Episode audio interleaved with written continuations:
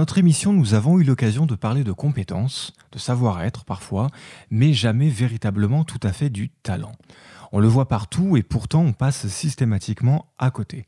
On le voit partout dans les médias, dans les productions d'artistes notamment, bah, y compris chez nous avec euh, Panam by Mike le vendredi soir. On le voit dans le travail, dans les fiches de poste, chez les sportifs également, les joueurs de foot euh, que l'on achète, que l'on s'échange.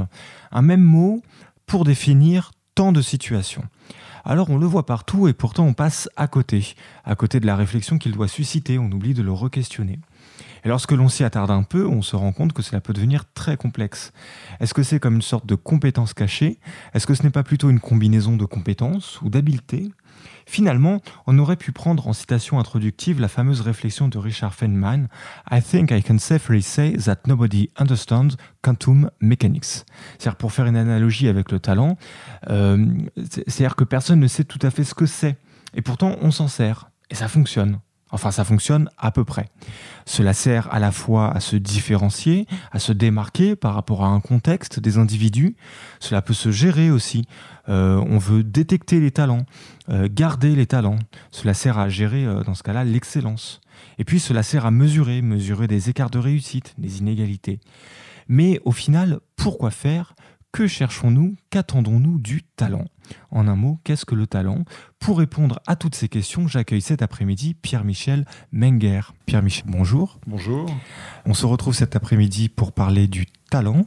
C'est le, c'est le, le travail euh, que vous réalisez actuellement au Collège de France. Oui. Vous êtes euh, euh, titulaire de la chaire de sociologie du travail créateur. Voilà. Est-ce que je peux vous demander euh, la particularité de, ce parcours atypique, de commencer par la philosophie avant de- d'accéder à la, sociologie? Oui, euh, j'ai été. euh, je suis né en Lorraine, dans une ville de la frontière allemande qui s'appelait Forbach. Et j'étais très heureux euh, à Forbach. Euh, J'avais des parents qui nous aimaient beaucoup, euh, mes sœurs et moi, mais je m'ennuyais beaucoup aussi. Et j'ai découvert les livres chez un libraire qui me servait de bibliothèque. Il n'y avait pas de bibliothèque municipale, il y avait une librairie formidable. Et j'ai commencé à lire des livres de philosophie à 14-15 ans et, euh, et j'en ai ensuite acheté et je me suis plongé là-dedans avec une sorte d'ivresse extraordinaire et j'ai commencé à faire de la philosophie. Puis j'ai continué ça à l'école normale et, euh, et puis après euh, j'ai trouvé que la philosophie telle que je la voyais, je ne la connaissais pas assez bien dans toute sa diversité internationale, celle que je connaissais européenne me paraissait être trop tournée vers l'analyse de son propre passé. Euh, dans la, philosophie allemande de Heidegger et d'autres, euh, qui ont été ensuite bien discutées d'autres manières, mais on était obsédé par la relecture du passé de la- de l'histoire de, la philosophie. Et ça, ça m'ennuyait.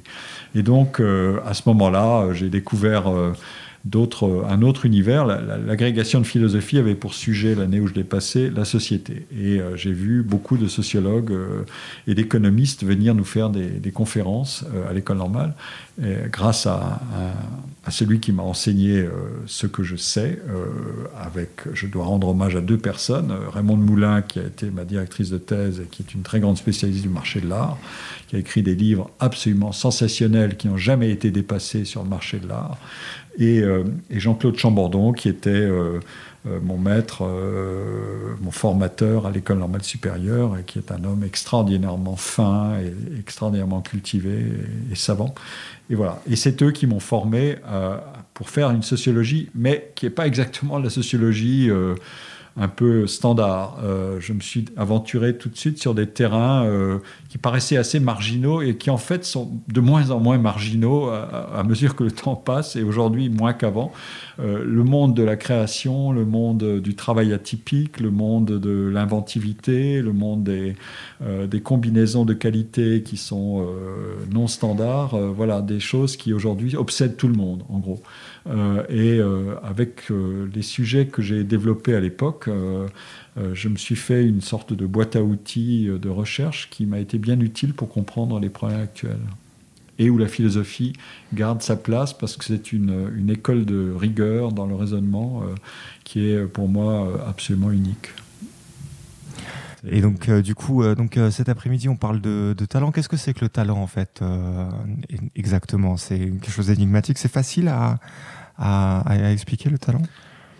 Alors, si je, tout, dépend des, univers dans lesquels vous vous déplacez. Euh, aujourd'hui, dans le monde euh, contemporain, vous n'entendez plus que ça. Le mot talent euh, circule partout.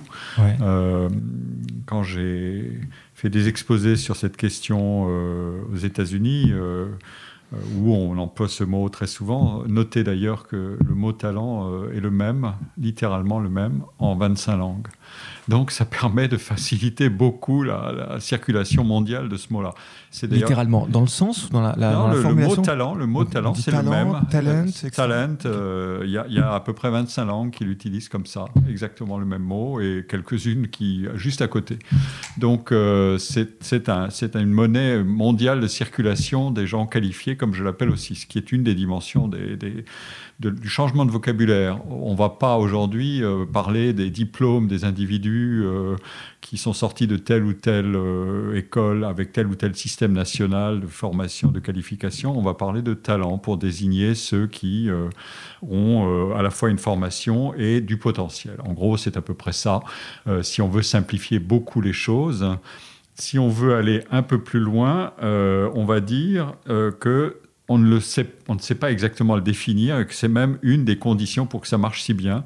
C'est qu'on veut capter quelque chose de plus qu'un simple capital de connaissances et une simple hypothèse sur ce qu'un individu peut devenir. On veut capter un ensemble de qualités euh, et de caractéristiques euh, qui sont à la fois euh, des caractéristiques, comme on dit, des hard skills, des compétences techniques précises, et en même temps des des compétences comportementales ou socio-comportementales, comme on les appelle. Une, note récente du Conseil d'analyse économique insistait sur euh, l'importance de ces dimensions socio-comportementales, c'est-à-dire la manière d'être. Autrefois, on avait un autre vocabulaire. On, a des vocabulaires qui changent de temps en temps. Euh, alors, il y a eu le grand vocabulaire des qualifications dans les années 50, les grilles de qualification. Tout le monde était classable dans des grilles qui étaient à la fois des grilles de, situation des, savoirs et des responsabilités, aussi des grilles de rémunération. Et puis après, on est passé à un vocabulaire dit des compétences avec euh, des savoirs de différentes espèces, des savoirs proprement dits, puis des savoir-être, puis des savoirs et des savoir-faire. Enfin, vous voyez, on joue avec ces mots-là. Puis tout d'un coup apparaît où réapparaît un mot euh, qui a en fait une histoire très longue, euh, le mot talent. Et, euh, quand vous regardez techniquement comment les gens veulent le définir exactement, par exemple dans la littérature managériale qui s'est emparée de ce mot-là depuis 25 ans, eh bien, invariablement, tous, ces, tous ces articles, livres, papiers commencent par dire nous ne savons pas exactement le définir. Donc, mais ça ne nous empêchera pas de l'utiliser. Ah ben c'est d'ailleurs euh, c'est un problème intéressant. Euh, il y a beaucoup de mots qui sont pas très faciles à définir, mais qui ont une fonction. C'est la fonction des mots un peu vagues, euh, quand vous dites aptitude, qu'est-ce que vous allez dire? Tous ces mots qui désignent des dispositions, des capacités, euh, qui veulent dire quelque chose sur un individu capable de faire, ça peut être à la fois euh, une manière de dire l'individu ne se, définit pas par son passé, mais par son futur, parce qu'il va développer, et d'autre part, il n'est pas bon de le préciser techniquement immédiatement, parce que ça ne sert à rien. ça dépend des domaines où on va se placer. Donc c'est un mot qui capte en quelque sorte des caractéristiques et une interaction avec un environnement et avec un, futur de l'individu. J'entends dans ce que vous dites que euh, on, sait que ça existe, on ne sait pas tout à fait comment s'en saisir, donc du coup on l'attend chez les gens comme euh, une expérience qu'ils ont mhm. et une capacité à aller au-delà de cette expérience. C'est un petit peu comme si on essayait de, de normaliser la compétence, et ça c'est effectivement ce qu'on essaye de faire, il n'y a pas de doute, mais en, en, atteignant la limite de la norme, euh, en se rendant compte de sa faillite, enfin en tout cas de, en tout cas de sa limite, on, essaye d'y trouver une solution, et, euh, et cette solution c'est encore une solution de normalisation. Alors, euh, j'oubliais de préciser, je vais revenir à votre question, mais j'oubliais de préciser que il y, a, deux, versants du, vocabulaire du talent. Il y a un versant d'évaluation c'est-à-dire que les talents sont les gens qui sont un peu meilleurs que d'autres, qui font la différence dans une activité donnée. Donc on leur prête quelque chose qui est des capacités supérieures à d'autres, y compris pour transgresser des normes, par exemple. Euh, voilà, je vais rejoindre votre affaire et je vais y revenir tout de suite. Et puis d'autre part, euh, ça c'est le vocabulaire dit évaluatif, et l'autre vocabulaire c'est qu'est-ce qui fait qu'un individu a peut avoir une très bonne performance? Qu'est-ce que c'est que l'algorithme, en gros, pour parler un peu chic, moderne et actuel? Quel est l'algorithme? Comment est-ce qu'on pourrait fabriquer ça? Et euh, alors, euh, quand vous dites, euh, en gros, ça veut dire dépasser une situation prévisible et aller plus loin et ensuite la renormaliser, c'est ce que vous dites à propos de, bon, par exemple, du monde du travail un des, mécanismes qui permet de comprendre ça, c'est que le mot de talent, depuis euh, à peu près le XVIIIe siècle, où le vocabulaire a commencé à circuler énormément, euh, c'est à, ce moment-là à peu près qu'on l'identifie, la naissance moderne de la diffusion du mot du talent. Euh, il a été couplé très vite à la créativité et à l'originalité. Ça, ça vient du monde des arts, mais pas seulement, aussi du monde des sciences et du monde de la culture en général. Donc ça voulait dire tout de suite qu'on cherchait quelque chose qui fasse la différence, mais pas de manière banale, euh, qui fasse la différence. Alors il y a deux types de différences euh, dans l'univers des, valeurs humaines. Il y a des différences horizontales. Je ne suis pas comme autrui, je suis différent d'autrui. Euh, avant qu'on me classe dans, une, dans, un système de catégorisation, je suis différent d'autrui. Ça c'est la différenciation, disons, horizontale. Et puis il y a une différence verticale, c'est-à-dire pour une activité donnée, il y en a certains qui vont réussir mieux que d'autres pour telle ou telle raison. Euh, c'est ça, la matrice de tous ces débats, c'est au XVIIIe siècle. Euh, Dans tous les cas, on interroge la compétence au travers du prisme de l'autre. On est talentueux, on est talentueux par rapport aux autres. On, on, on peut l'être de manière, euh, d'une certaine manière, on peut dire, si vous dites le talent, c'est l'aptitude à réaliser une excellente performance pour, pour résoudre un problème difficile, par exemple. Vous dites, vous allez caractériser une activité en disant elle est difficile, elle n'est pas facile à réaliser, ça voudra dire implicitement que tout le monde n'y arrive pas. Donc il y a déjà une mesure de jugement comparatif, mais arriver à résoudre quelque chose de difficile, ça veut dire révéler des qualités qui effectivement feront qu'on vous prêtera ce qu'on appelle du talent. Euh, qu'on ne va pas simplement dire ah oui les compétences et tout. On va vous prêter un peu plus que ça. C'est comme ça que ce mot circule. Alors euh, Maintenant, euh, on, peut, on peut encore jouer un peu plus avec ça, parce qu'on ne va pas donner... Euh, la, définition, moi, que je donne la plus simple, c'est faire la différence. Et on va jouer avec ça, faire la différence. Horizontale, verticale, enfin, faire la différence. Et, selon la manière dont vous allez situer l'utilisation de ce mot, euh, est-ce que c'est une compétition entre des individus pour trouver les meilleurs Le sport, c'est ça? Ou bien est-ce que c'est une manière d'être original et de ne ressembler à personne euh, et puis éventuellement de faire la différence dans un, dans un système de marché si vous êtes un artiste, etc. Bon, on peut, on peut voir. Mais euh, la, la définition initiale du mot pour jouer encore avec ces histoires de définition, parce que c'est assez passionnant. Les mots doivent être, euh, ont, un contenu sémantique qui compte, parce que la sémantique, ça produit des effets sociaux. Et euh, la définition initiale du mot, ça remonte au grec euh, et au mot talent en grec, qui voulait dire mesure de quantité et de poids. Euh, à un moment donné, le talent a été utilisé pour être une mesure, euh, un poids d'or euh, ou d'argent. C'est le talent d'or. C'est le talent d'or ou d'argent. C'était, je crois, 30 ou 50 kilos, ce qui est quand même pas rien, d'or ou d'argent. Et donc, c'était une mesure précise de, de, de quantité. Et c'est devenu un mot un peu vague et indéfinissable au, fil, au fil du temps. Mais ça, me fait sourire parce que je me dis donc si j'ai du talent, ça veut dire que j'ai 50 kilos d'or. Eh bien, peut-être que j'espère que vous avez 50 kilos d'or euh, sous une forme ou une autre. Et, euh, oui, euh, mais alors, je vais vous appliquer la parabole du talent. Euh, la parabole du talent ou des talents, euh, c'est une parabole de l'évangile de Matthieu euh, qui a fait énormément discuter les pères de l'Église. Tout le monde s'est cassé la tête sur cette parabole. Qu'est-ce qu'elle dit? Cette parabole, elle dit voilà, il y a un maître qui a trois serviteurs, trois employés, disons, dans un vocabulaire moderne. Et il leur dit je pars. Je vais vous confier à chacun une certaine somme d'argent, faites-en le meilleur usage et je reviendrai plus tard et on verra et il confie au premier euh, employé euh, cinq talents, au deuxième deux talents et au troisième un talent. Et la, parabole des talents de l'Évangile précise en fonction de leur, de, capacité. Donc, il y a une sorte de hiérarchie euh, méritocratique, si vous voulez. Et ensuite, le maître s'en va.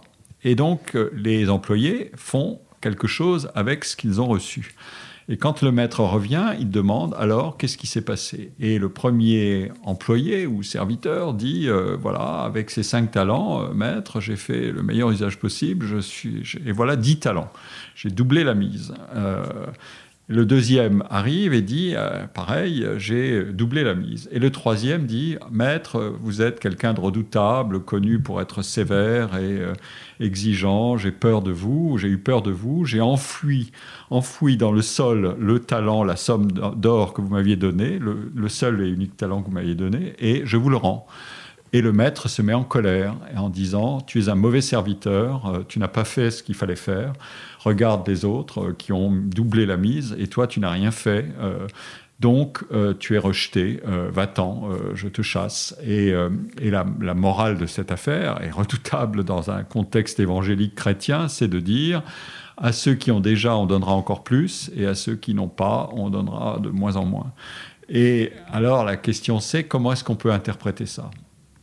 Et euh, euh, une des interprétations classiques, c'est de dire les individus reçoivent de la divinité ou d'une force supérieure des qualités, c'est à eux d'en faire quelque chose. S'ils n'en font rien, ça ne va pas. Euh, ils ont une responsabilité vis-à-vis -vis de ce qu'ils ont reçu.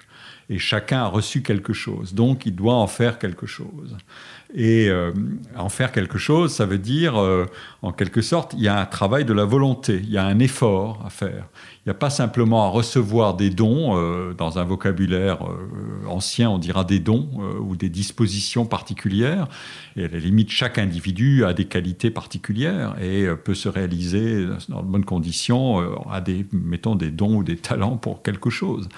Mais il faut qu'il exerce un acte de volonté. Et euh, s'il n'exerce pas cet acte de volonté, eh bien, euh, ça ne donnera rien. Donc, c'est son devoir de se servir de ce qu'il a reçu et de le faire travailler. Alors, euh, voilà, c'est ça l'idée.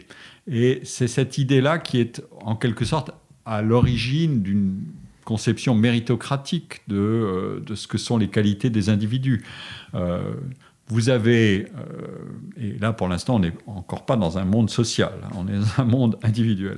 vous avez reçu quelque chose et c'est à vous de le faire travailler. Si vous ne le faites pas travailler, et, la morale chrétienne, même la morale protestante a dit la même chose, Kant en philosophie disait la même chose, euh, si vous avez reçu des talents et que vous n'en faites rien, c'est vous êtes coupable. Votre, la morale exige que vous fassiez quelque chose, que vous développiez ce que vous avez en vous. Mhm. Euh, et maintenant, on peut se situer évidemment dans un contexte social en disant mais qu'est-ce que j'ai reçu exactement? Est-ce que c'est euh, qu'est-ce que c'est que cette divinité? Euh, Alors on peut substituer à Dieu, on peut dire la société. Ou euh, alors c'est là que commence la discussion. Enfin, on va on va y revenir. L'inné, l'acquis aussi. Voilà, il y a tout ça qui va jouer évidemment.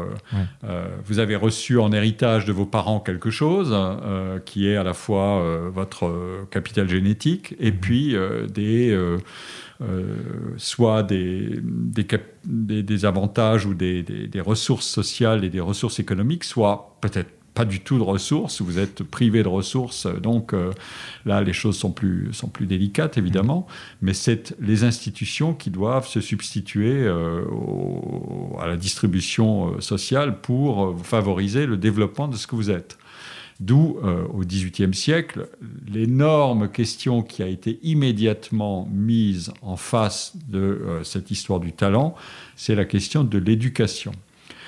Alors, je, voudrais préciser aussi un point euh, ici, parce qu'on entre, vous voyez, on entre dans une zone où on va voir jouer les forces individuelles et les forces sociales. Pourquoi est-ce que le mot talent a pu être un vocabulaire de combat au XVIIIe siècle? Ça a été un vocabulaire de euh, on va abolir l'ancien régime, le régime où euh, vous n'êtes euh, ce que vous êtes que par la position que vous recevez de votre héritage biologique et social. C'est la fameuse histoire des, ordres.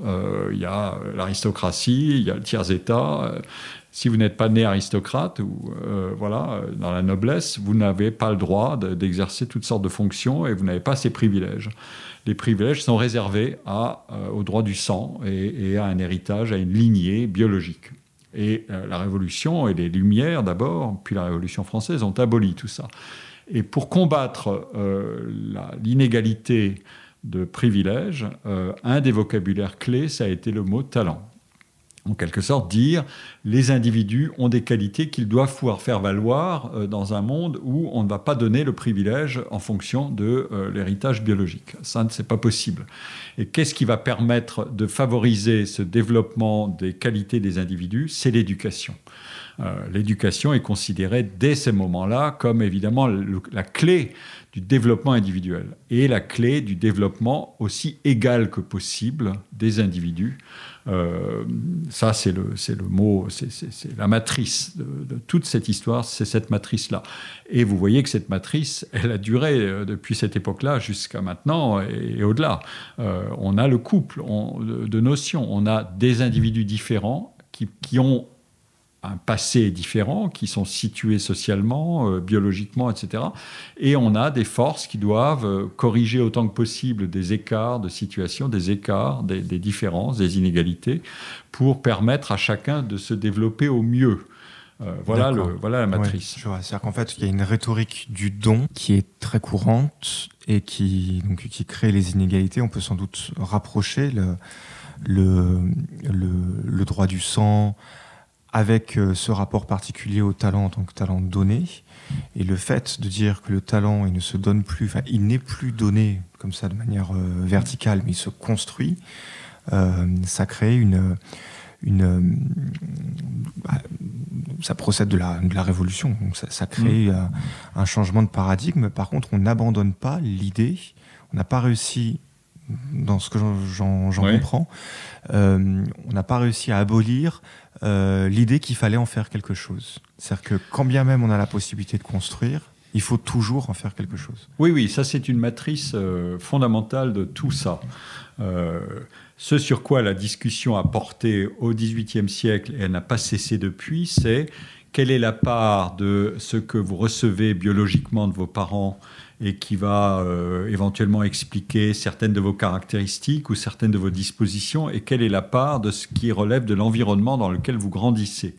Autrement dit, c'est la fameuse histoire de, vous appelez ça l'inné et l'acquis, c'est euh, le, biologique et le social, ou euh, le génétique et l'environnemental. On, tourne autour de ça en permanence. Et euh, on peut y revenir, mais il y a des positions radicales totalement en faveur de l'explication des différences individuelles uniquement par la société. Ça, je l'ai exposé dans mon cours. Je vous signale à vos auditeurs euh, que la totalité de mon cours peut être suivie sur le site du Collège de France, puisque le Collège de France a comme doctrine de rendre publique la connaissance et euh, l'enseignement, c'est un enseignement de recherche, euh, c'est pas un enseignement simple, mais c'est un enseignement de pointe où on essaie d'être aussi accessible que possible et tout est sur le site, sur le site du collège, donc sur Internet. De France. Oui, et, par ailleurs, vous avez votre cours votre prochain cours commence bientôt. Il commencera en mars prochain. En mars. En mars prochain. Et il sera possible du coup de venir vous voir. Et voilà, vous pouvez venir. C'est un, c'est un lieu qui est totalement ouvert entre qui veut. Euh, c'est l'honneur de la République d'avoir dit, euh, voilà, nous mettons des, euh, des, professeurs dont on dit, on vous assure qu'ils sont aussi savants que possible. C'est notre, notre, notre défi à nous. Votre talent peut-être C'est notre défi à nous. Et, et, donc on fait cours chaque année sur des sujets différents et ces cours sont absolument libres d'accès autant que autant qu'on veut. Donc et on a un public voilà qui vient et qui peut être plus ou moins passionné, etc. Donc, en tout cas, c'est totalement ouvert. Je ferme la parenthèse sur l'affaire du collège. Et donc, euh, dans ce cours du collège que j'ai consacré à la question du talent, j'ai présenté, par exemple, la position de Helvétius au XVIIIe siècle. C'est un matérialiste qui a inspiré d'ailleurs Marx euh, et d'autres, et les utilitaristes aussi. Enfin bon, et Helvétius dit euh, zéro différence à l'origine, l'individu est une cire vierge et point final. Et tout est construit par l'environnement. Et de l'autre côté, on a euh, des, philosophes comme euh, Condorcet ou Rousseau qui disent non, non, non, non, il y a des différences individuelles, c'est pas possible de réduire tout à rien, euh, il y a des différences individuelles, mais ensuite, évidemment, on sait bien que c'est compliqué parce que la nature fait son, la, nature entre guillemets, c'est-à-dire le biologique fait son travail, mais il y a aussi l'empreinte de la société. Donc, c'est un, montage complexe qui est d'interaction entre les deux forces, les forces qui vous constituent génétiquement et les forces environnementales. Et, euh, le problème est de déterminer la, part de chacune de ces deux forces. Et ce, problème-là s'est répété ensuite euh, au cours des siècles qui ont suivi.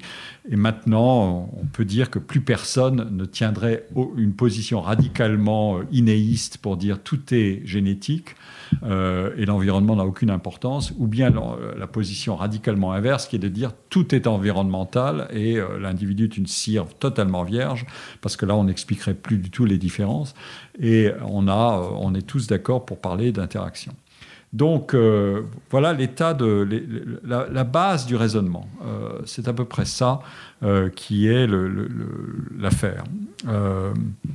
donc après, qu'est-ce que. J'ai peut-être perdu le fil de votre question euh, qui m'a lancé sur cette longue digression, mais. Euh, euh eh ben, mais alors, du coup, ma foi, moi aussi. Non, vous dites, ah oui, vous avez, vous avez lancé le mot, il faut quand même exercer sa volonté. Et ça n'est pas simplement cette histoire de don, etc. etc. Alors. oui, c'est ça, voilà. C'est ça le point. Cette injonction. Ce point est un point clé parce qu'il a continué sans arrêt. Aujourd'hui, vous avez une, immense littérature. Euh, si vous voulez avoir un, bon baromètre de la discussion sur ces questions, vous allez aux États-Unis, où c'est une société qui dit euh, à chacun selon son énergie de développement euh, et, pas simplement selon sa position. C'est-à-dire, c'est un pays où on peut saisir sa chance, même si on part de pas grand-chose. C'est en, partie faux parce que les inégalités sont considérables et que la reproduction sociale existe, comme en Europe évidemment. Mais l'idée, c'est de dire, euh, on va, il faut se retrousser les manches et, on y va. Et alors, on a inventé euh, des vocabulaires pour ça, la motivation et aujourd'hui le vocabulaire de la persévérance ou de la persistance dans l'effort, le fameux grit, c'est un mhm. mot anglais. Euh, et on a, euh, on a beaucoup de débats sur qu'est-ce qui relève en gros des peut-être d'un câblage euh, génétiquement constitué, qu'est-ce qui relève de toutes ces, de ces caractéristiques de dispositionnelles ou, psychologiques. il faut être persévérant, il faut savoir faire réaliser des, des efforts sur le long terme. Et ça peut donner lieu à, deux, choses très différentes qui sont, euh, d'un côté, euh, au lieu de dire euh, tout est génétique ou tout est environnemental, vous allez dire le QI ne sert pas à déterminer qui va réussir ou pas réussir, il faut beaucoup de qualités psychologiques et il faut beaucoup d'entraînement. Et donc, par exemple, on l'applique au monde des sports. On va dire, le sport, c'est une affaire d'effort, c'est une affaire d'entraînement on, vous façonne dans, vos, dans les clubs sportifs qui vous prennent en charge. Et, et si vous y mettez l'énergie nécessaire et l'entraînement intensif qui est nécessaire, vous allez peut-être devenir euh, un Mbappé ou un, euh, un, nageur extraordinaire ou un judoka, un Teddy Riner, enfin bon. Mais c'est une affaire d'effort absolument intensif. Alors la question c'est qui est-ce qui est capable de cet effort et qui est-ce qui n'est pas capable de cet effort? Euh, Alors est-ce qu'on ne substitue pas la boîte noire de l'effort à la boîte noire du talent en quelque sorte? Mais les deux, les deux positions existent, de dire voilà Certains vont dire, bah, si ce sportif n'a pas euh, des, caractéristiques physiologiques euh, qui lui sont données par sa constitution biologique initiale, euh, il n'y a aucune chance que ça marche. ou alors, à l'inverse, on va dire, mais non, il faut que les structures d'entraînement soient suffisamment bien faites et que les individus acceptent tout ça pour que ça fonctionne. Et puis au milieu de tout ça, il y a des mystères, comme le jeu du talent, c'est le jeu du mystère aussi. Euh, un journaliste de l'équipe m'a interrogé et, il partait ensuite en reportage en Éthiopie. Euh, on a euh, les champions du marathon et des courses de fond en athlétisme viennent d'une région très particulière d'Éthiopie.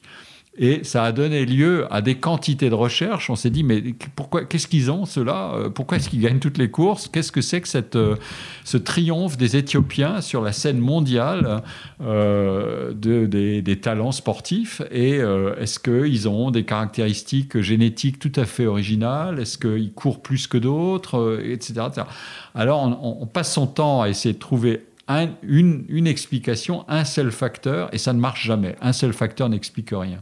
C'est une combinaison de facteurs, mais euh, elle est, euh, la, recherche continue, elle n'est pas close du tout. On ne sait pas exactement expliquer les choses. Mais ça veut dire que quelque chose a été détecté et qu'on essaie de l'expliquer, évidemment. Parce que la réussite est tellement extraordinaire qu'on se dit, mais tiens, euh, qu'est-ce qui se passe? Ça me fait penser à un exemple qu'on donne, euh, qu'on a discuté dans le colloque qui a donné lieu à ce livre, Le talent en débat, que nous avons publié euh, aux presses universitaires de France, avec des collègues. Euh, et les, dans le sport, qui est un sujet, un domaine particulièrement fécond pour analyser les questions de talent, dans le sport, on a, lorsque les, Anglais, les Britanniques ont eu les Jeux olympiques à Londres, ils se sont dit, mais comment est-ce qu'on va faire pour avoir des médailles? Euh, Alors, on a réuni des généticiens, des psychologues, des sociologues, des économistes, et on leur a dit, dites-nous comment il faut faire pour avoir des médailles. comment est-ce qu'on analyse la performance pour produire de la performance médaillée? Et euh, ça a été un immense chantier de recherche, avec beaucoup d'argent qui a circulé pour analyser tout ça. Et il y a eu une bataille homérique entre... Les, psychologues qui disaient tout ça, c'est des affaires d'effort et d'entraînement, et d'autres qui disaient non, non, c'est une interaction entre euh, la psychologie et la génétique, en gros. Et, euh, à la fin des fins, euh, la, dispute, c'était combien d'un phénomène aussi complexe qu'une performance extraordinaire, parce que c'est un phénomène complexe à analyser, combien, est -ce combien peut s'expliquer par des, des, caractéristiques génétiques, combien peut s'expliquer par des caractéristiques caractéristiques psychologiques, combien par des caractéristiques sociales. Voilà. Dans la science, comme vous savez, on n'explique jamais un phénomène complexe à 100% par un seul facteur. On n'est pas dans l'univers de la physique euh, et des planètes euh, où on peut calculer d'avance ce qui se passera dans 50 000 ans, où la Lune se situera dans 50 000 ans. On n'est pas là-dedans du mhm. tout. On est dans des phénomènes d'une très grande complexité et donc il faut être extraordinairement modeste. Voilà. Bien sûr, oui. bien sûr. Le talent entre créativité et virtuosité, si on ne sait pas trop, le mieux c'est de ne pas choisir. On va donc faire une pause musicale, on va écouter le troisième mouvement de la sonate au clair de lune de Beethoven.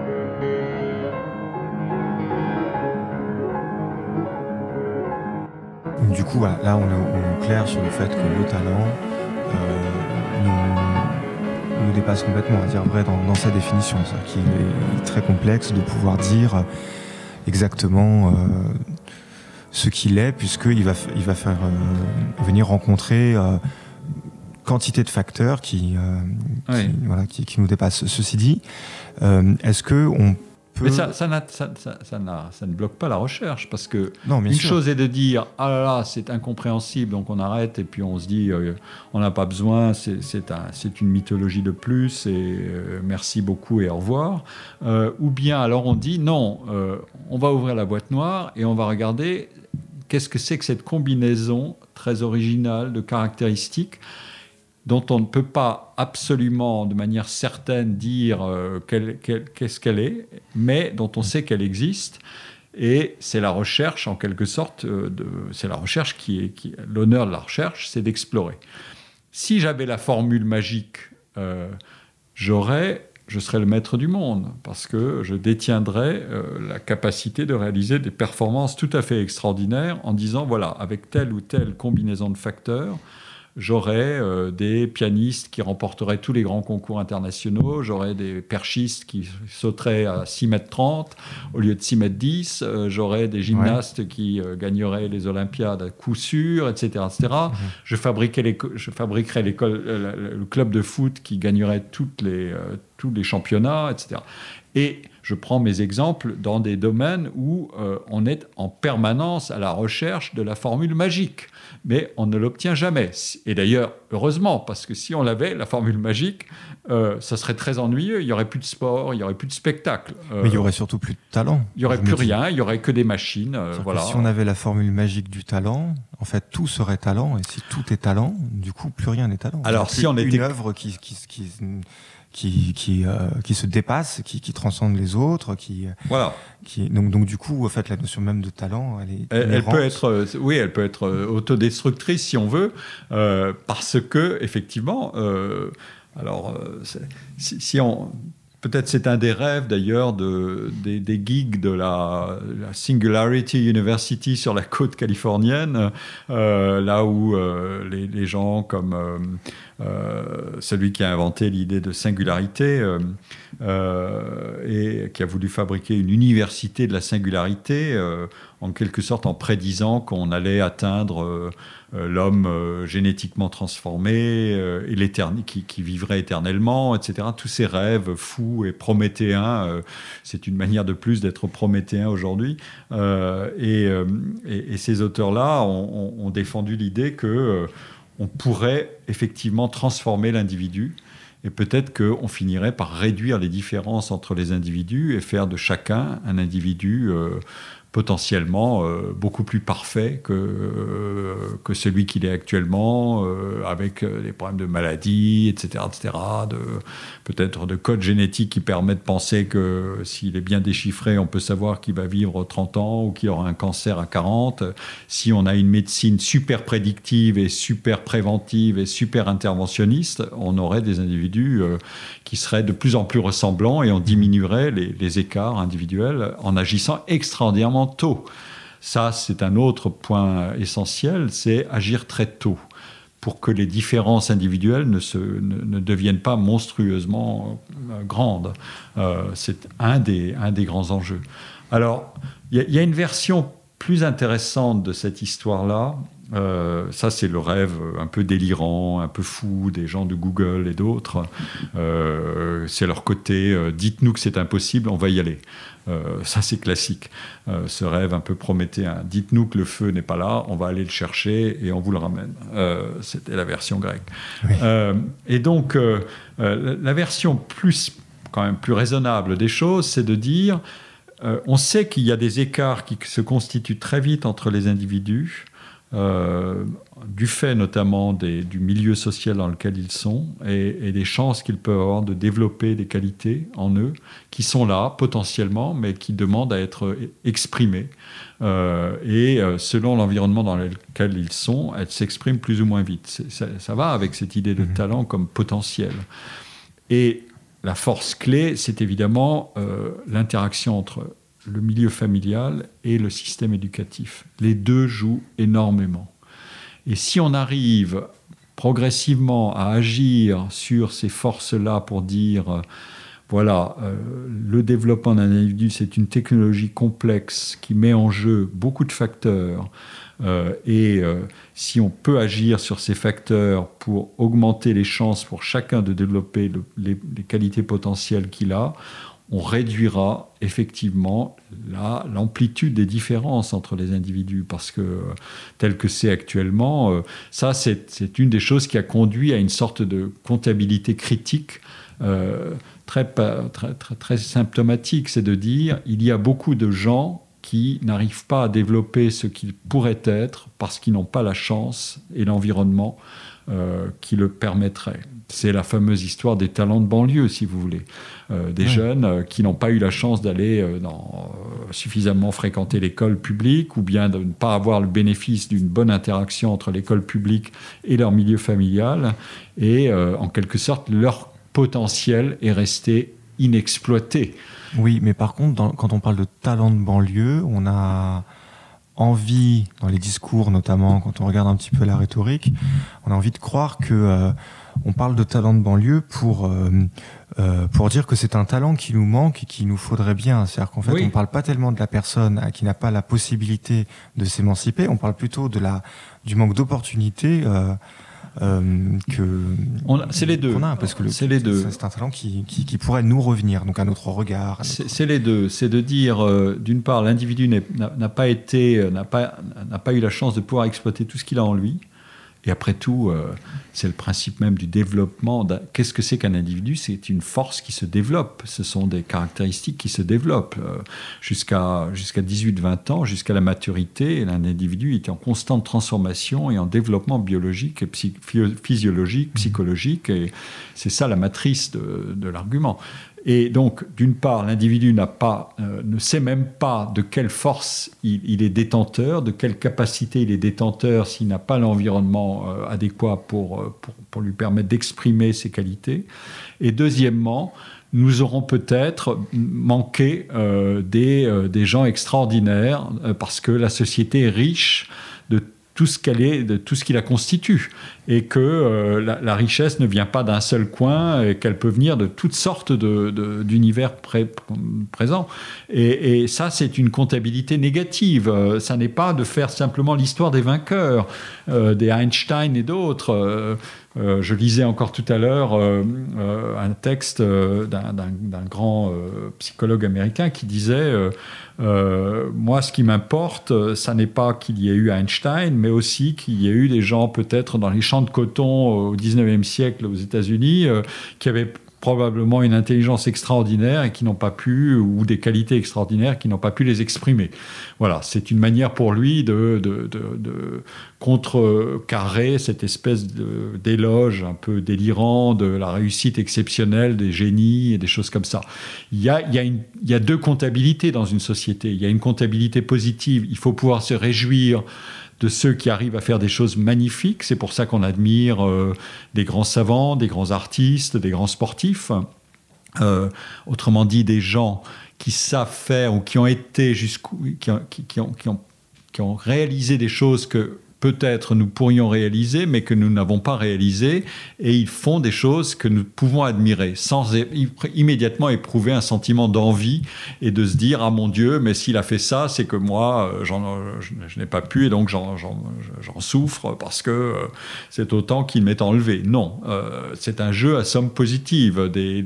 On admire les grands savants parce que ils ont été, pour toutes sortes de raisons, ils ont fait des choses extraordinaires et que euh, on peut, on peut s'en réjouir. Ça, c'est l'image de la société comme un, mhm. ensemble de, de, forces positives. L'autre image, qui est euh, le symétrique inverse, c'est de dire euh, il y a quantité de qualités et d'individus détenteurs de qualité qui n'ont pas pu réaliser tout ce qu'ils ont, tout ce qu'ils avaient. Et quand vous regardez aujourd'hui, il y a un territoire, un, un, un, enfin, une situation quasi expérimentale pour le comprendre et le mesurer, c'est le phénomène des migrations.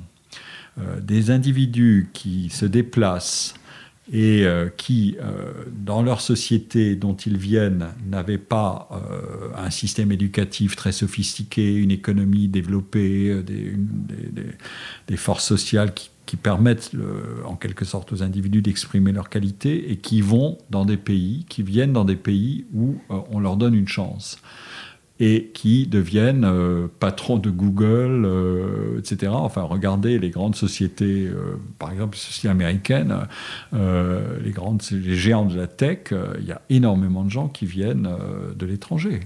bon. Alors, après, quand on va regarder, c'est un peu plus compliqué encore, parce que généralement, les migrants très qualifiés, ils sont déjà dans leur famille, dans, dans leur société d'origine, ils sont plutôt de familles plus favorisées. Ils ont pu avoir déjà une éducation. Mais ils ont réussi à faire euh, dans le pays de destination, que ce soit l'Australie, les États-Unis ou la France, etc., euh, même si la France est peut-être moins, moins généreuse à l'égard des réussites migrantes que, les États-Unis, au moins à ce niveau-là, euh, ils ont réussi à faire peut-être quelque chose qu'ils n'auraient jamais fait dans leur propre pays.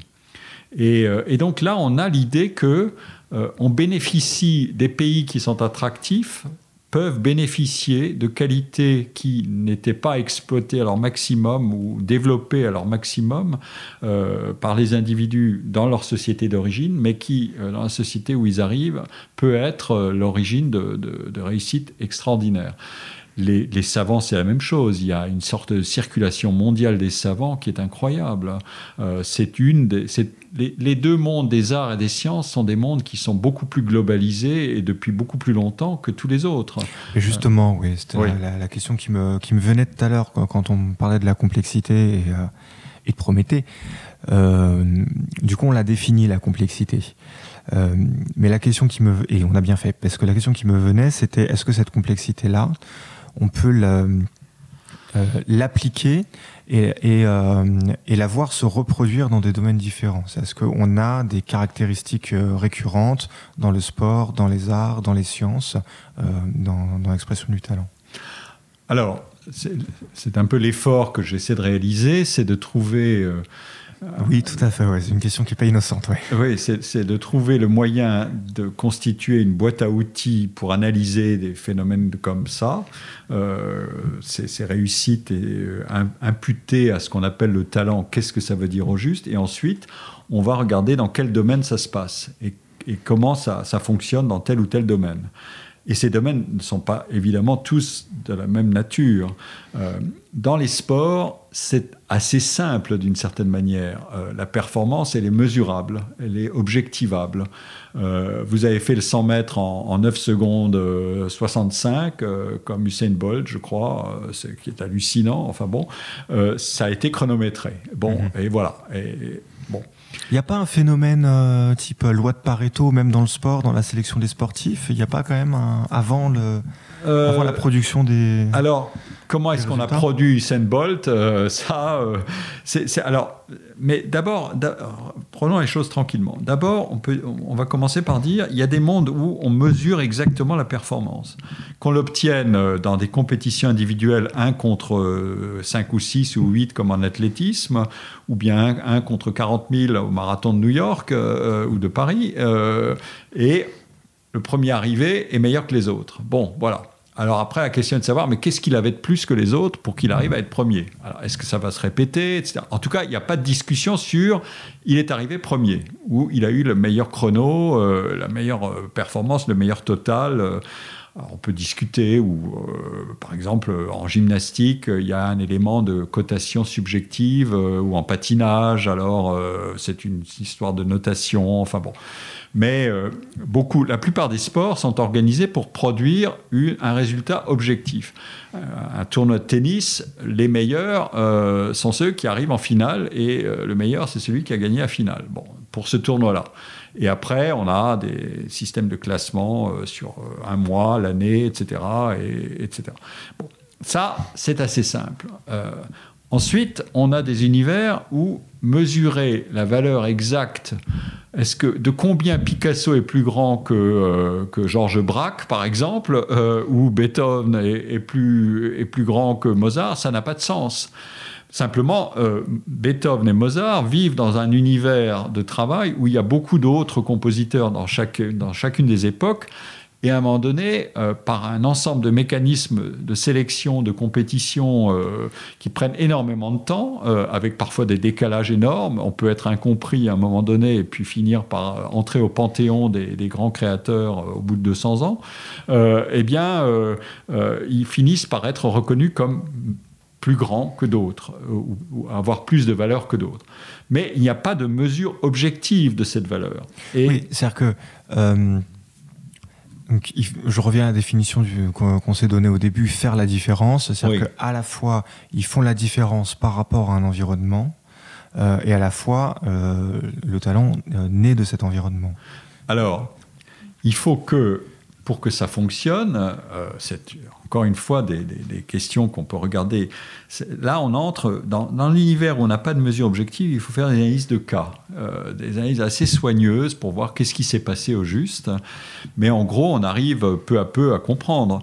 Euh, est-ce que Beethoven, par exemple, j'ai écrit là-dessus un chapitre d'un livre antérieur qui a donné nom d'ailleurs de, la chaire que j'occupe. Euh, le livre s'appelait Le travail créateur il y avait des collègues qui disaient mais Beethoven, il n'était pas meilleur que d'autres. Euh, en gros, euh, il y avait toutes sortes de gens qui faisaient d'aussi bonnes compositions que lui. Simplement, il a bénéficié à un moment donné de, mécènes qui ont misé sur lui et qui, ont donné, qui lui ont donné la possibilité euh, d'avoir plus de public, de, réaliser plus de choses, etc., etc. Donc, en gros, ils disent Beethoven, c'était pareil que les autres, mais quelqu'un a agi pour lui donner plus de chance. Est-ce que ça fonctionne comme ça? En fait, le raisonnement ne tient pas parce que ça voudrait dire que les mécènes étaient suffisamment malins pour avoir misé sur le bon cheval, parce qu'il y a eu des mécènes qui ont misé sur d'autres compositeurs, et ça n'a rien donné. Donc euh, voilà. Donc euh, il faut faire très attention. Mais il se trouve que par un, ensemble de, phénomènes qu'on peut montrer, euh, Beethoven émerge à un moment donné euh, dans la compétition avec d'autres. Il y a même des tournois de piano euh, pour jouer. Euh, est-ce qu'il est meilleur que d'autres dans des compétitions, dans des concours de virtuosité, par exemple? Eh bien, il remporte le prix aussi. Bon, et puis peu à peu, euh, l'évaluation critique de ce qui se fait, euh, est-ce que quand, les, quand, un concert a lieu d'œuvres nouvelles, euh, les gens se disent, bon, est-ce que ça vaut quelque chose ou ça vaut rien? Alors au début, on ne sait pas trop, et puis peu à peu, une opinion critique se forme. Mhm. C'est la même chose pour les romans qui sont candidats pour le Goncourt, on tâtonne, on compare, on compare mais on n'a pas de principe absolu de comparaison. On compare un à un les trucs, on dit ah oui c'est bien, c'est plus intéressant, il y a quelque chose. On ne sait pas trop. On ne sait pas trop, mais, mais ça fait partie du jeu. Ça fait partie du jeu. Sinon, on aurait un algorithme. Il y a une dimension créative, c'est-à-dire qu'en fait, ce qu'on ne sait pas exactement d'où vient, il y a la dimension de virtuosité. Et puis, on a besoin du nouveau. On, on cherche quelque chose de nouveau. Donc, si mhm. on a des critères, ça veut dire qu'on a des critères qui, qui, se réfèrent à un ordre ancien et à une situation dépassée. Or, on veut quelque chose qui bouscule les critères au-dessus. C'est aussi ça l'originalité. C'est ça qui est si intrigant dans ces, dans ces mondes-là, évidemment. C'est-à-dire que on veut ça, on veut surtout pas que ça répète le passé. Mais si ça répète pas le passé, ça va bousculer les critères qui existent. Donc, on cherche. Et euh, même au XVIIe siècle, quand on cherche à définir ce qui fait la différence entre Raphaël et euh, tel autre peintre euh, de la Renaissance, ou d'un contemporain au XVIIe siècle par rapport à un autre, alors quelqu'un dit, et, c'est même le théoricien de l'art académique, qui s'appelait Philibien, qui dit il y a un je ne sais quoi. c'est quand même extraordinaire. Ce je ne sais quoi, c'est exactement ce que j'appelle moi un différentiel. il y a quelque chose de plus.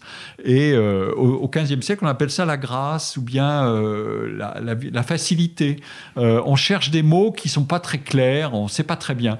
Mais lumière dans la caverne de Platon, un peu peut-être, non? Oui, enfin, il y a, un côté comme ça. Oui, on, on peut, on peut pas le mesurer avec des instruments de connaissance exacts mais on sait que quelque chose, euh, voilà, peu à peu, des opinions vont s'accorder pour dire oui, un tel a quelque chose de plus qu'un tel.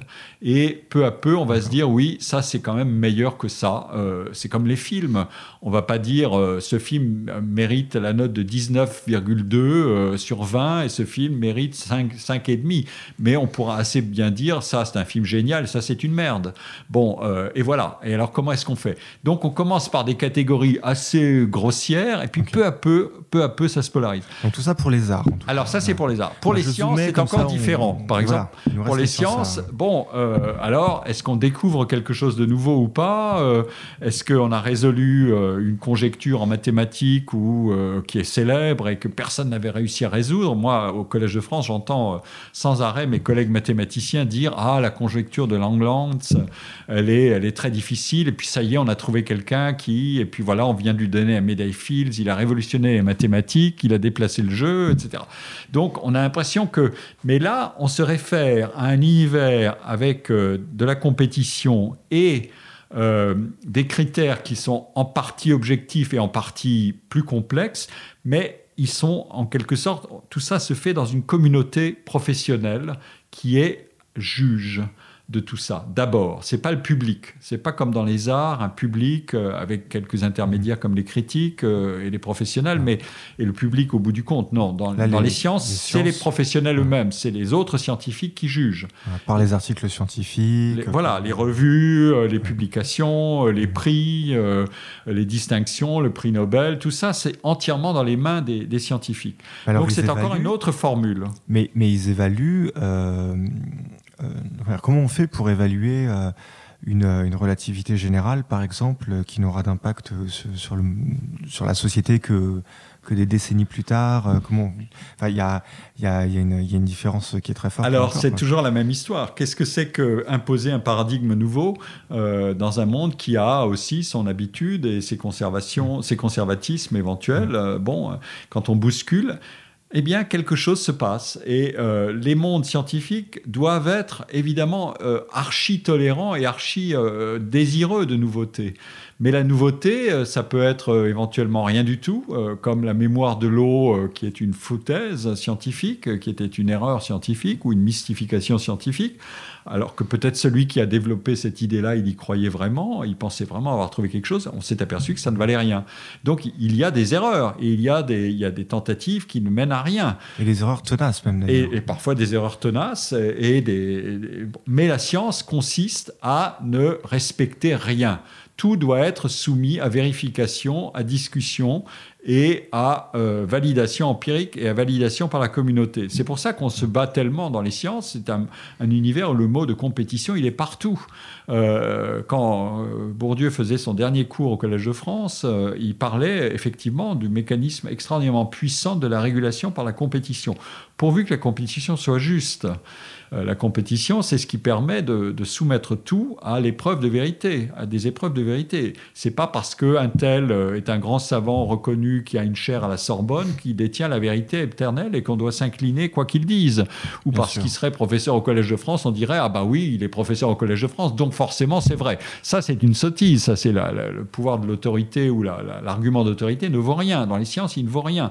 Tout le monde doit pouvoir, en quelque sorte, euh, quand euh, vous êtes dans un séminaire aux États-Unis, euh, euh, peut-être plus qu'en France, et maintenant peut-être aussi en France, mais aux États-Unis, quand un prix Nobel fait un topo et qu'il se trompe dans une équation qu'il écrit au tableau et qu'un étudiant de première année lui dit là, vous avez fait une erreur, il va pas commencer à avoir des, vapeurs et à se dire mais qu'est-ce que c'est que ce blanc-bec? Il va dire mais oui, vous avez raison, et donnez-moi votre nom et dites venez me voir à la fin du cours, on va discuter, on va parler.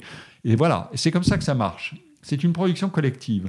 Et donc, euh, c'est l'idée que. Mais, mais, ça veut dire que euh, le jeu, c'est. Euh, on doit pouvoir se battre et la vérité n'est pas. personne ne la détient. c'est un jeu sans fin mhm. et c'est un jeu qui est bien contrôlé. Et donc, on retrouve un peu la même respiration. Il y a le je ne sais quoi, il y a la nouveauté. Il y a, oui, il y a, exactement. Il faut, il faut de l'originalité, mais il faut aussi de la validation. Exactement.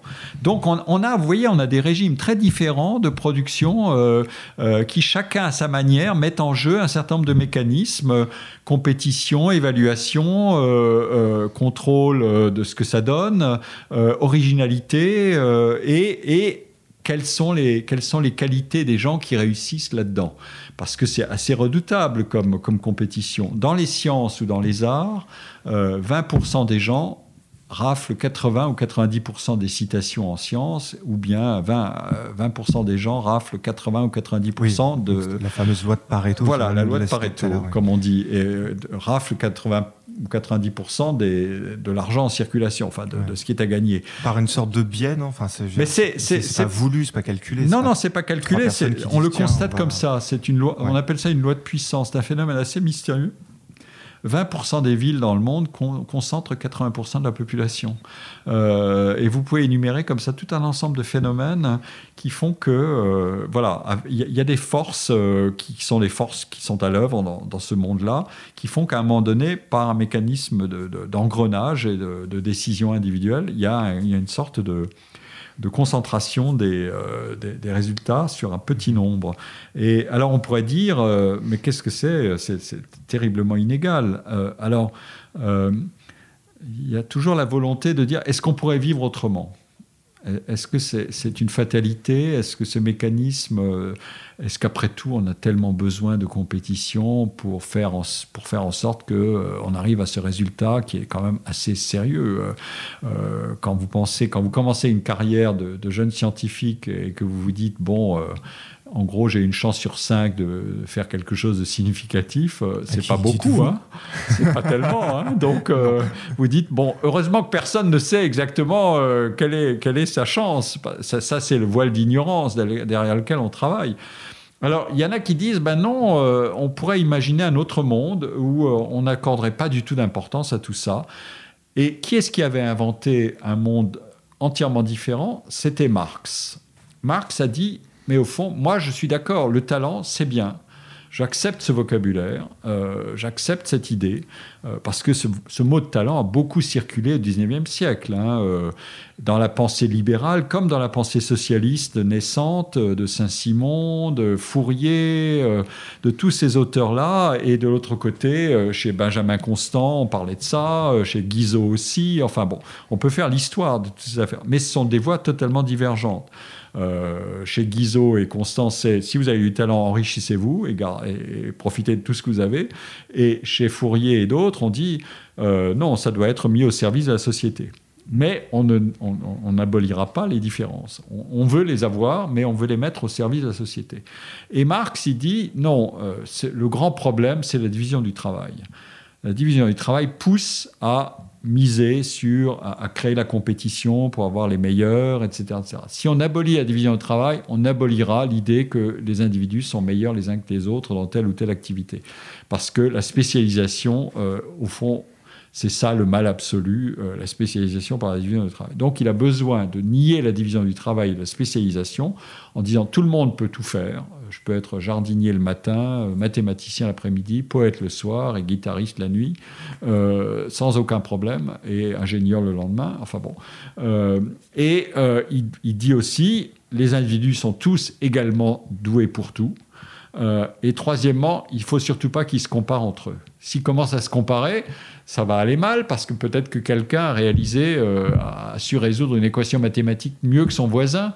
Euh, et s'il l'a réussi mieux que son voisin, pourquoi est-ce que son voisin va s'obstiner à continuer?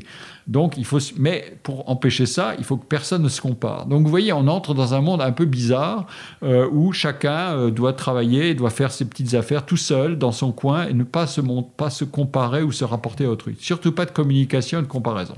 Donc, c'est un monde un peu assez, assez invraisemblable, évidemment. Et euh, je ne parle même pas. Il est, compliqué à concevoir. Je ne parle même pas de l'hypothèse, de la, de la condition euh, majeure qui est il faut que tout le monde puisse avoir euh, du temps et de l'argent pour faire tout ce qu'il veut. donc une abondance complète de ressources à chacun selon ses besoins. Voilà. Et qui est donc du coup paradoxal Puisqu'elle elle, pourrait produire du talent. Si, si, je, si je fais ce que je veux avec le temps que je veux et l'argent que je veux. Mais non, parce que vous n'allez pas vous comparer à autrui. Et donc personne ne saura que vous avez réussi des choses extraordinaires. Parce que si jamais vous. Parce qu'on ne saura même pas ce qui, ce qui s'appellerait extraordinaire. On, ne veut pas de ça. On ne veut pas euh, mesurer, évaluer les choses les unes par rapport aux autres et créer une différence verticale d'évaluation. On n'en veut pas. Euh, ça, c'est l'ancien monde, comme dirait l'autre. Euh, non, non, non. Dans le nouveau monde à, la Marx, euh, les individus font ce qu'ils veulent et on, est, on a des ressources on se développe et, on vit comme ça. Mais ce qui est assez bizarre, c'est que ce monde-là, il s'est construit pour qu'on invente cette abondance de ressources, Marx dit, les machines vont nous aider à, triompher de la question de la rareté des ressources. Si nous avons un, monde suffisamment bien développé techniquement, technologiquement, euh, les robots, en gros, vont travailler pour nous. Voilà, on y est. Euh, c'est la fameuse histoire. Euh, aujourd'hui, on parle, on parle beaucoup de ça. On dira, bah voilà, les, robots sont une armée dont nous sommes les bénéficiaires. Et ils feront, ils feront le travail pour nous. Et nous, on pourra se débrouiller pour vivre tranquillement et faire tas de choses. Alors on pourrait dire, voilà, c'est ce monde-là, mais Marx oublie de dire que qui est-ce qui a fabriqué les robots et qui est-ce qui les améliore sans arrêt? C'est des ingénieurs, c'est des petits malins, c'est des, scientifiques, c'est des savants. Et, et ceux-là, c'est pas n'importe qui. Ils ont été triés, ils ont été mis en compétition, etc. etc. Donc le, jeu ne, se, ne, finit jamais d'une certaine manière. Et ça, mais ça, il ne veut pas en entendre parler. Donc euh, moi, j'ai discuté ça dans mon cours et c'est intéressant de pousser toujours les raisonnements à la limite et de dire voilà. Alors quand vous me dites par exemple tout le monde aurait du talent, mais qu'est-ce que ça veut dire euh, Et si on abolit ça, mais est-ce qu'on va pas en recréer? Donc il faut jouer comme ça. Il faut, il faut, il faut raisonner à la limite et dire qu'est-ce qui se passerait si? Euh, voilà, et euh, c'est un peu comme ça que, que ça fonctionne. C'est des expériences mentales parce que je peux peux pas dire à tout le monde, vous avez tous des talents, allez-y, foncez. Non, mais tout à fait. Ouais. Mais c'est comme ça d'ailleurs que mais, nombre de mes questions sont venues par expérience de pensée. Le premier réflexe que j'ai eu en, en, me posant la question du talent par le prisme de l'émission, c'était de me dire, euh, je peux dire que je suis compétent. Que, donc euh, là, on est dans votre bureau, j'ai installé les micros, j'ai à peu près réussi à le faire. Le son n'est pas d'une qualité exceptionnelle, donc déjà, ça, on peut le mettre en nuance. Alors, j'espère que vos auditeurs vont être ravis par tout ce qu'on en aura dit et que oui, voilà, et, que il, ça sera dans un son. Euh, non, ça va aller, ça va. Quasi parfait. ça va aller. donc, je peux dire que je suis compétent. Mais je peux pas dire que j'ai du talent. Comment je fais? Enfin, je, me représente en train de le faire, ça me, ça me paraît complètement incongru. Mais alors, donc, du coup, pourquoi ça me choque? Qu'est-ce qui me perturbe? Parce que en, disant ça, il faut que je me projette dans l'autre, en fait. Il faut que, il faut que j'ai une réponse en face qui va me dire tu as du talent. Ou. Euh, ou, euh, ou, au moins que j'imagine que cette pensée puisse se faire. Ou au contraire que tu n'en as pas. Donc il, va falloir que le, talent il est conditionné à un environnement. Oui, à, une évaluation, à un regard d'autrui, à, un jugement d'autrui sur qui peut un jugement qui peut se c'est ça l'intérêt de, ce vocabulaire enfin sa particularité je veux dire. Il faut l'explorer. Moi je, je ne cherche pas à promouvoir euh, le vocabulaire du talent je cherche à l'analyser. C'est ça mon problème. Je cherche à savoir pourquoi aujourd'hui on parle de talent partout. Euh, partout absolument partout. Euh, je voyais une, je voyais une affiche de la SNCF l'année dernière, en prenant le train, euh, qui disait Nous recrutons 200 talents. Et la photo, c'était des gars qui étaient penchés sur des rails en train de, réparer un rail ou d'explorer un problème sur un rail. En gros, des techniciens ou des ingénieurs. Euh, voilà, nous recrutons 200 talents. Qu'est-ce que ça veut dire? Et dans la même semaine, je, voyais euh, les tabloïds euh, ou l'actualité euh, de la presse sportive et de la presse tout court qui dit qu'est-ce que c'est que ce recrutement de 220 millions pour Neymar? C'est dément. et un journal londonien de Independent qui dit mais 220 millions pour un talent pareil, c'est donné. Euh, ça va rapporter beaucoup plus. Euh, ne dites surtout pas que c'est trop cher payé, pas du tout. Euh, ça aura des, il aura un succès fou, il va avoir des rentrées publicitaires énormes, il, sera revendu sur le marché, éventuellement des transferts un peu plus tard, etc. Il est encore jeune, il n'a pas donné tout ce qu'il avait à donner, donc tout le vocabulaire était là, le potentiel, la valeur de marché, etc. Et donc c'est une affaire. Et arrêtez de dire que c'est la ruine, etc. Comment est-ce qu'on peut employer le même mot pour désigner des choses aussi différentes?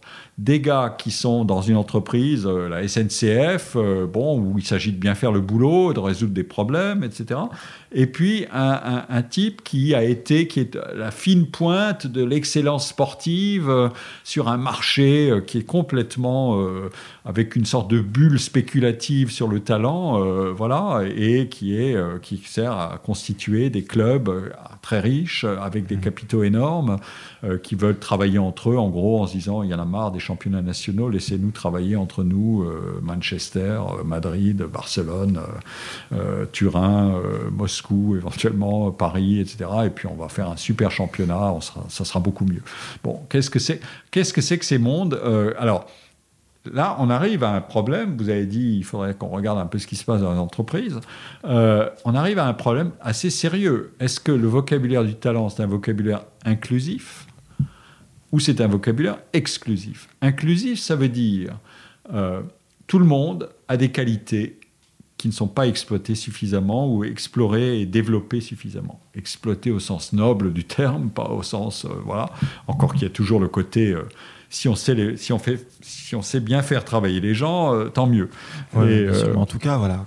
Voilà. Il y a la possibilité. En tout cas, est-ce que voilà, chacun doit pouvoir développer ses qualités dans les meilleures conditions possibles Et les meilleures conditions possibles sont aussi des conditions qui les rendent probablement plus satisfaits d'avoir un travail qui ait du sens, où ils aient un peu d'autonomie, euh, où ils aient une assez bonne variété d'activités, etc., etc. Toutes ces conditions dont on sait qu'elles sont liées à l'appréciation positive du travail et évidemment un salaire euh, digne de ce nom. Bon. Euh, ça, c'est la version inclusive. Ça veut dire, c'est un, au lieu de parler du personnel, on va parler des talents. Point final. et on va généraliser le vocabulaire au monde du talent en disant, euh, nous savons bien que le travail se transforme, nous savons bien que ce que vous avez appris euh, avant d'entrer en emploi, euh, ça ne vaudra plus rien dans dix ans, parce que les connaissances deviennent de plus en plus vite obsolètes. Les technologies sont là pour bousculer tout ça, le monde change, le monde est globalisé, les, évolutions techniques, les évolutions économiques sont très rapides, donc il faut vous équiper pour pour, être euh, adaptable euh, en permanence et apprendre, apprendre en travaillant. Ce qui est une des grandes, un, des grands défis. Euh, ça n'est pas apprendre puis travailler, mais apprendre dans son travail et se former en travaillant et tirer quelque chose de son travail qui vous permette d'évoluer sans arrêt. Voilà. Ça, on pourrait dire, c'est la manière inclusive de penser l'évolution de soi en travail, dans le travail. Et euh, euh, alors, la version exclusive, c'est classiquement, dans une entreprise, il y a 10% des individus qui font la différence et qui font la performance de l'ensemble ce sont ceux qui sont euh, à des postes clés, euh, qui, ont été, qui ont fait des études euh, plus longues que les autres, qui ont été sélectionnés de manière extrêmement sophistiquée sur ce marché des talents, et donc on se les arrache. Il faut pouvoir les trouver, les garder et, et les, motiver suffisamment pour qu'ils n'aillent pas chez le concurrent. Parce que s'ils vont chez le concurrent, c'est le concurrent qui va en bénéficier et qui va, euh, qui va me dépasser. C'est ce qui se passe en ce moment dans la high-tech, dans l'intelligence artificielle et dans toutes ces choses-là. Et les startups ont aux États-Unis euh, se battent pour trouver des, des, gens euh, que les, grosses boîtes ne, ne, les ne leur prennent pas. Mmh. voilà. Donc ça, c'est une vision qui est totalement différente. C'est une vision qui est extraordinairement hiérarchisante de l'entreprise, qui dit euh, euh, et qui applique presque le raisonnement parétien euh, dont on parlait tout à l'heure, c'est-à-dire les 20-80, quoi. Mhm. Les 20% font 80% de, du résultat, et il l'applique là au monde de l'entreprise, en disant 10 à 20% des gens font 80% du résultat de l'entreprise. C'est eux qui font la mhm. différence. Et, et ça, c'est une ça, c'est une affaire qu'il faut regarder de près. Euh, il ne faut pas simplement faire des mots là-dessus et aligner des, phrases, il faut aller chercher les données.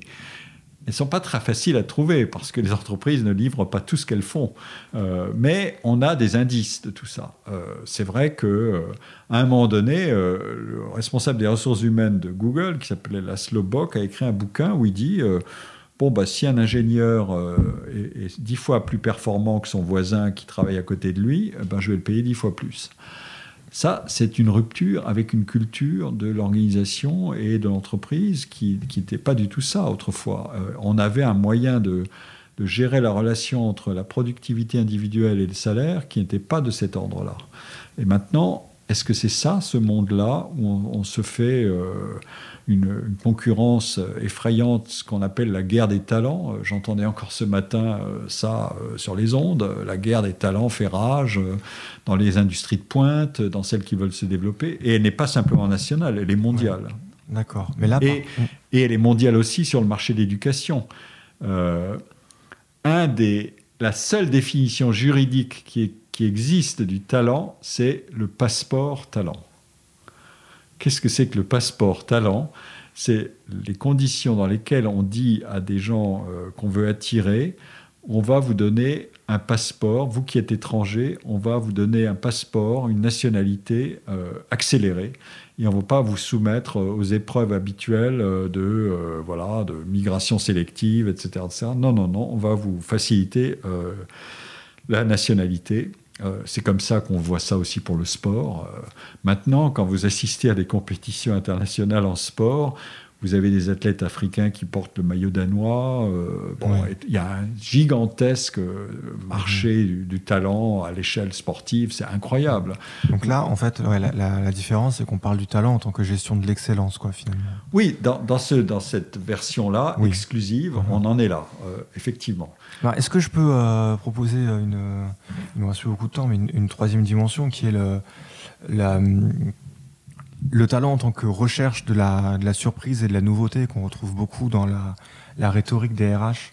On a, euh, euh, par exemple, pour s'amuser un petit peu, chez L'Oréal, la définition qui nous est proposée du talent, c'est un leader communicant sensible au métier de la beauté, donc c'est chez L'Oréal, et à la sensorialité qui témoigne d'un esprit d'innovation ou de créativité et d'une vraie indépendance d'esprit.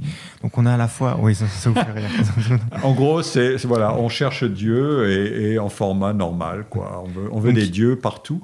Ce qu'il fait, comment il le fait, mais avec énormément de dimensions, on va dire, de soft skills, c'est-à-dire pour pour retrouver ce je ne sais quoi. Donc on cherche de la surprise mais de la surprise dans la gestion qu'on a nous-mêmes créée. Donc ça, on fait, on veut ramener dans nos cases ce qu'on n'est plus capable de, mettre dans nos cases. Parce que si vous prenez les mots les uns après les autres, c'est autant de boîtes noires. Qu'est-ce que c'est que le leadership? Alors vous tapez leadership. Alors euh, comment vous allez le définir exactement et comment Est-ce que c'est mesurable Est-ce que c'est pas mesurable? C'est quand même une sacrée question. Qu'est-ce que c'est que la créativité? On n'a pas de technologie pour la détecter, donc on joue avec ces trucs-là et on les combine et en avant. Et, et après, on fait un paquet, on dit voilà, c'est le talent.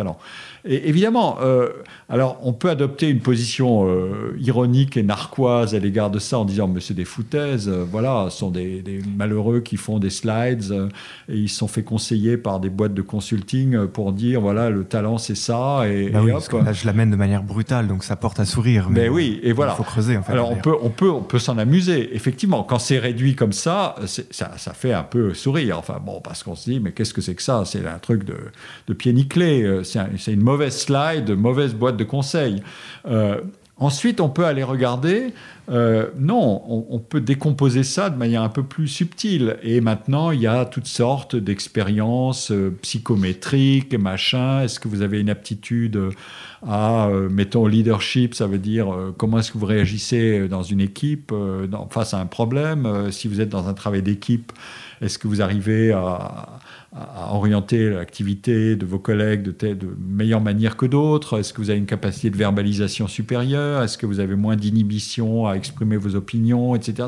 Tout mhm. ça fait partie des, euh, de, toute une technologie de recherche sur euh, qu'est-ce qui fait que les individus, dans tel ou tel contexte, face à telle ou telle situation, euh, réagissent mieux? Et tant qu'à faire, si on arrive à, analyser ça, on peut évidemment le l'enseigner et le détecter.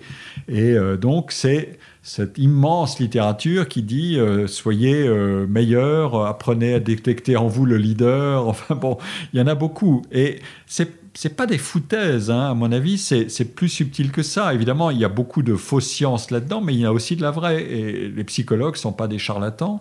Euh, après, quand on entre dans le monde de l'entreprise, peut-être que parfois on est tenté de pratiquer des raccourcis pour que ça soit immédiatement opérationnel.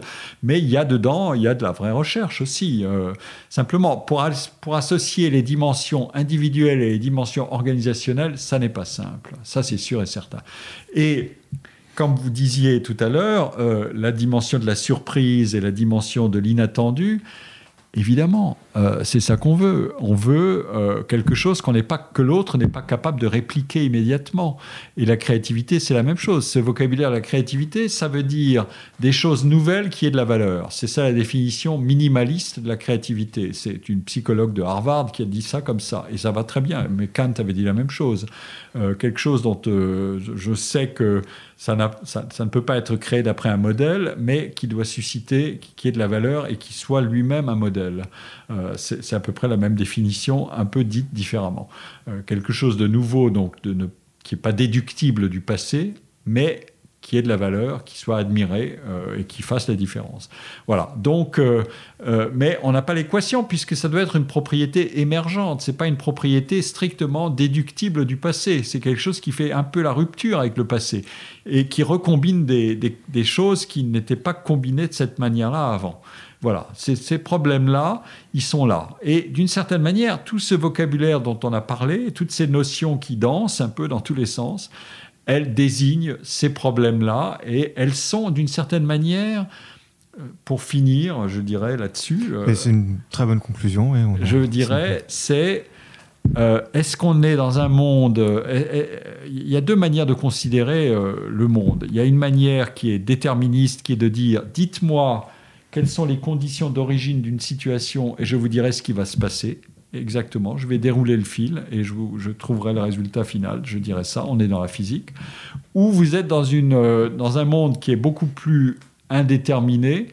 Et là, vous dites, ce qui est donné d'abord, c'est le changement. Et ce qui est à expliquer, c'est pourquoi il y a des choses qui sont inertes, qui se reproduisent, euh, parce que la réalité, elle est mouvante, sans arrêt, elle se transforme sans arrêt.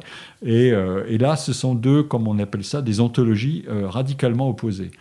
Et je pense que ce vocabulaire du talent, il est plutôt lié à l'ontologie numéro 2 qu'à l'ontologie numéro 1.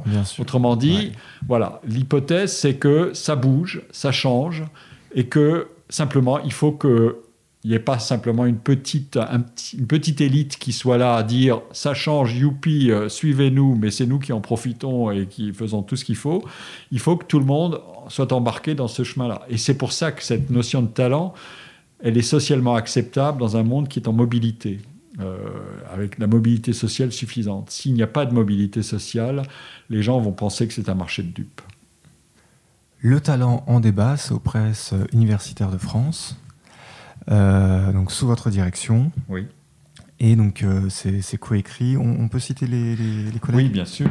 Il y a Vladimir Andreev, qui est économiste, qui parle du marché du, euh, des sports euh, et du talent dans les sports, avec des exercices très amusants pour comparer qu'est-ce que c'est que l'incertitude, qu'est-ce que c'est que des, talents, des spectacles sportifs qui maximisent l'incertitude contre des spectacles qui maximisent le profit. Euh, on ne cherche pas le talent de la même manière dans les deux ordres.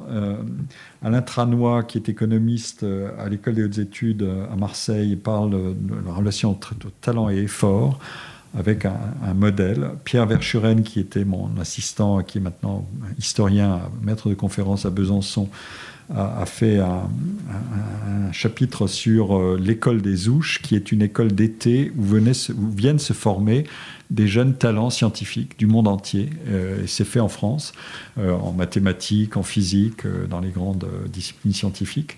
Et, et, ça donne lieu à des révélations euh, et aussi à des interactions entre des gens, des jeunes qui viennent de partout. Euh, Antoine Lilti, qui est euh, historien et directeur d'études à l'école des études en sciences sociales, a parlé de la relation entre talent et réputation et de la constitution d'un espace public pour qu'on fasse naître des, notions comme le talent. Il faut qu'il y ait un espace public d'appréciation des individus. Euh, ça ne peut pas être un espace privé. Et il développe euh, des arguments sur ce sujet. Jean-Louis Fabiani a étudié le concours de recrutement de la FEMIS, qui est la grande école de cinéma française, et ce concours euh, est paradoxe. Enfin, il a quelque chose d'un peu curieux parce qu'on ne peut pas mesurer. Les... C'est pas un concours, on mesure la qualité technique des individus. Pour apprendre à être réalisateur, on va pas leur demander de savoir résoudre une équation. Donc, comment est-ce qu'on va juger les candidats admis qu'on va admettre à l'école Et donc, il y a un concours de recrutement. Et, euh, Claire Simon a fait un film là-dessus. Et Jean-Louis Fabiani, euh, un collègue de l'école des études, directeur d'études à l'école des études, a analysé ce film pour raisonner sur la question du talent. Qu'est-ce que ça veut dire? Et, voilà. Euh, et Laurent Pfister, enfin, qui est un juriste de Paris 2, qui a fait une thèse absolument extraordinaire sur le droit de la propriété littéraire et artistique, mais qui est une thèse qui n'a pas été publiée malheureusement, mais qui est probablement un, must dans les, dans les bibliothèques de tous ceux qui connaissent ce travail. il fait un, article sur la situation des, artistes au théâtre au XIXe siècle en étudiant la, situation suivante. Pourquoi est-ce qu'un un directeur de salle euh, peut interrompre un spectacle en disant l'artiste vedette n'a pas assez de talent? Comment est-ce que c'est possible? euh, Effectivement, c'est troublant. C'est assez troublant et c'est très intéressant. Et à travers ça, il montre que le droit du travail de l'époque permettait au directeur de salle ou à l'entrepreneur de spectacle d'agir comme ça, alors qu'ensuite, le droit de la propriété littéraire et artistique qui sera adopté un peu plus tard ne le permettra plus parce que ce droit de la propriété littéraire et artistique donnera sa pleine puissance à la valeur d'originalité. Et que de ce point de vue-là, il n'y aura plus de mesure directe du talent comme en droit du travail où on dirait la salle n'était pas remplie donc euh, ça ne marche pas donc vous n'avez pas assez de talent monsieur ou madame mais euh, dans une évaluation des individus par l'originalité la salle qui est vide ou qui est pleine, ça ne compte pas, ça ne, ça ne peut pas faire, ça ne peut pas être un critère suffisant. Voilà un exercice de raisonnement assez intéressant. Merci Pierre-Michel. Je vous en prie.